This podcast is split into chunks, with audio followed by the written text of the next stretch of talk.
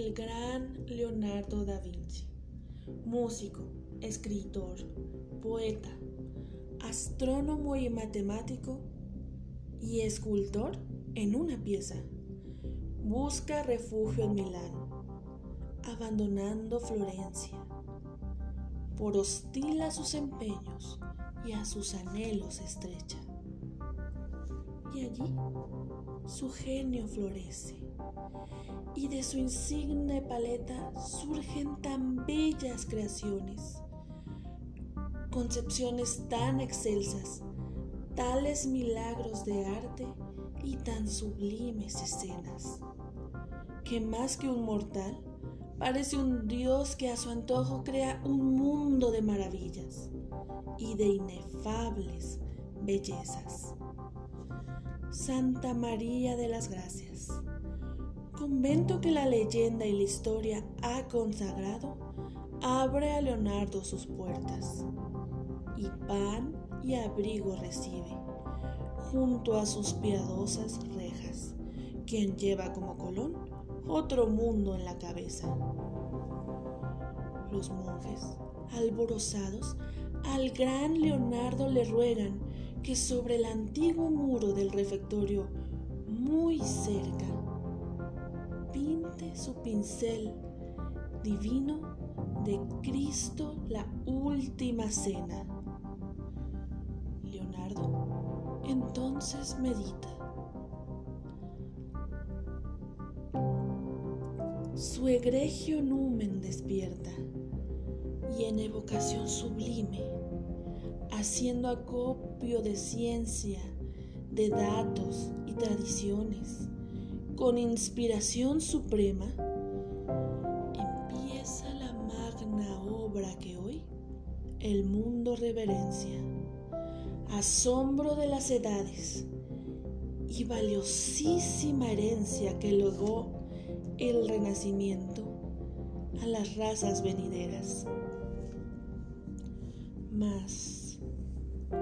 Pasa el tiempo y Leonardo en su estudio se encierra y su tardanza cruel a los frailes desespera Busco a Cristo, les replica. Y mis ojos no lo encuentran. El modelo que yo sueño tal vez no exista en la tierra. Quiero un hombre en cuyo rostro estén claramente impresas la pureza y la virtud, la bondad y la inocencia en cuya radiosa frente, como rosales, florezca la idea de redención que él predicaba en la tierra, y cuya dulce mirada turbe la inmortal tristeza de los dolores del mundo y las humanas flaquezas. Hasta que por fin un día en el coro de la iglesia halla el ansioso modelo que le preocupa y le inquieta. Es un joven elegante, de cuya hermosa cabeza desciende formando ondas abundosa cabellera, de ojos claros y profundos, de nariz fina y correcta, de conjunto tan armónico y tan noble gentileza que Leonardo no vacila y al refectorio lo lleva. Y en labor sabia y paciente y en concentración suprema, la figura de Jesús va surgiendo de la cena, inclinada sobre el pecho, la noble y gentil cabeza con los brazos extendidos, como si decir quisiera a sus amados discípulos con infinita tristeza. Os digo que entre vosotros habrá uno que me venda.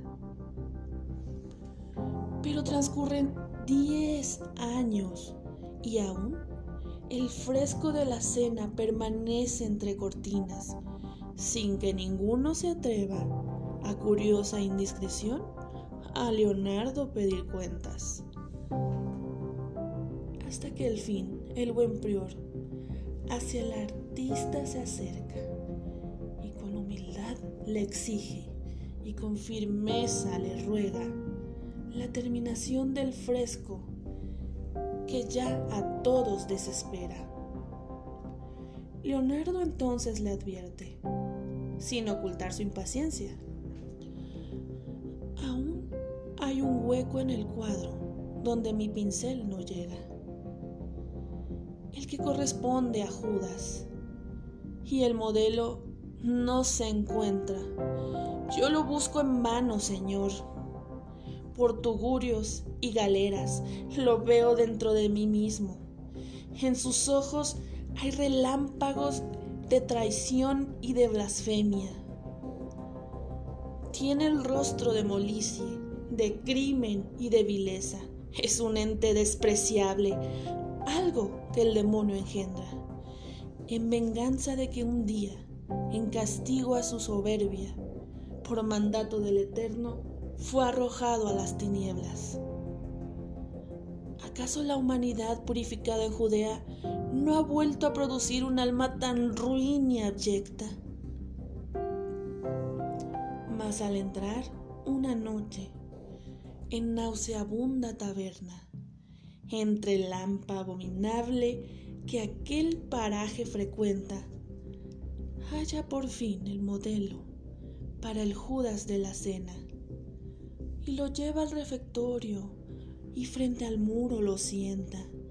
Y en menos de una semana surge la horrible silueta, en cuya torva mirada y en cuyo rostro de fiera hay hálitos de traición y ráfagas de blasfemia.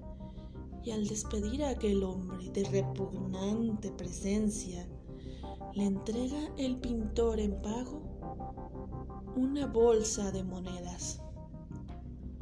Y él, al contarlas, replica, con cinismo que exaspera, ¿A Judas habéis pagado más que a Cristo? Oh, espera, dice Leonardo, mirando aquel rostro más de cerca. ¿Acaso sois? sí, yo soy.